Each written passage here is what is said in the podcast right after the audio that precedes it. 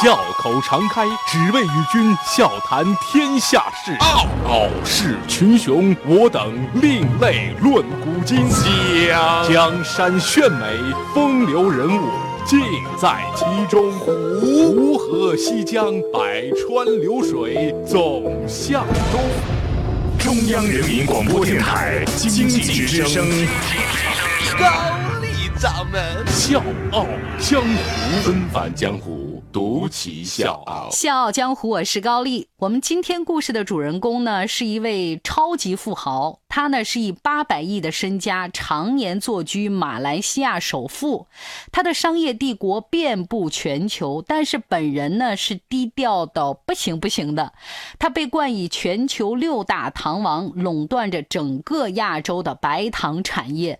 他是金龙鱼的掌门人，是香格里拉酒店的创始人。他呢更是。坐拥北京国贸商圈一百一十万平方米的超级包租公。我一说到这儿，各位应该知道他是谁了。没错，他就是我们今天故事的主人公——嘉里集团的掌舵人郭鹤年。纷繁江湖，独起笑傲，高丽掌门笑傲江湖，敬请收听。今天呢，咱就来聊一聊这位超级富豪是怎么炼成的啊！一九二三年，郭鹤年呢出生在马来西亚的一个华裔商人家庭，打小呢家境比较殷实，他也接受了很好的教育。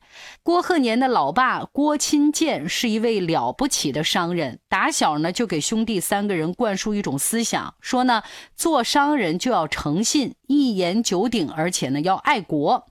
抗日战争爆发之后呢，他的老爸曾经组织马来西亚的华人捐款支援抗日。再来说一说郭鹤年的母亲郑格如，她也是一位有很大格局的女人。她对三个儿子的教育方式呢也非常的简单。她说了这么一句话：“如果你们没有能力的话，我宁愿把财产捐了，也不会留给你们去挥霍的。”在这样的家庭里，郭鹤年打小就表现得特别优秀，不但是精通两种语言，汉语和英语，还考上了新加坡的名校来佛士学院。在这个地方，他刻苦学习，结交人脉，得到了很多贵人的赏识。二战结束，百废待兴，靠着之前的人脉，郭鹤年第一时间拿下了马来西亚的粮食生意，甚至是垄断了马来西亚的面粉业，帮助战乱之后的家族走上了正轨。一九四七年，在老爸的支持下，二十四岁的郭鹤年独自创业，在新加坡呢创办了他的商业生涯当中第一家公司利克物公司。但是就在创业的第二年，意外发生了。我是吴伯凡，邀请你在微信公众号搜索“经济之声笑傲江湖”，记得点赞哦。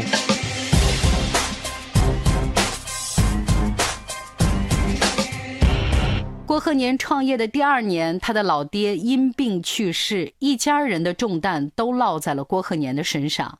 一九五三年，郭鹤年到英国去学习经商之道，他深入各种商业场所去学习，有的时候呢，甚至是自己带着面包和水，待在人家这个商品交易所里面一天都不出来。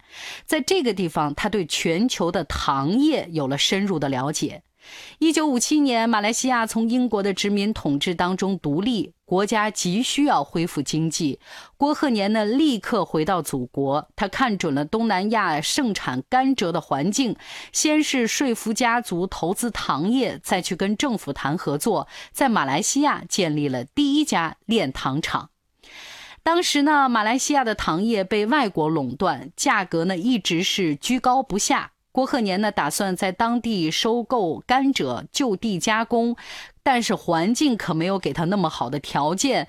这个时候，马来西亚的制糖业真的就像雨后春笋一样拔地而起，竞争是非常激烈。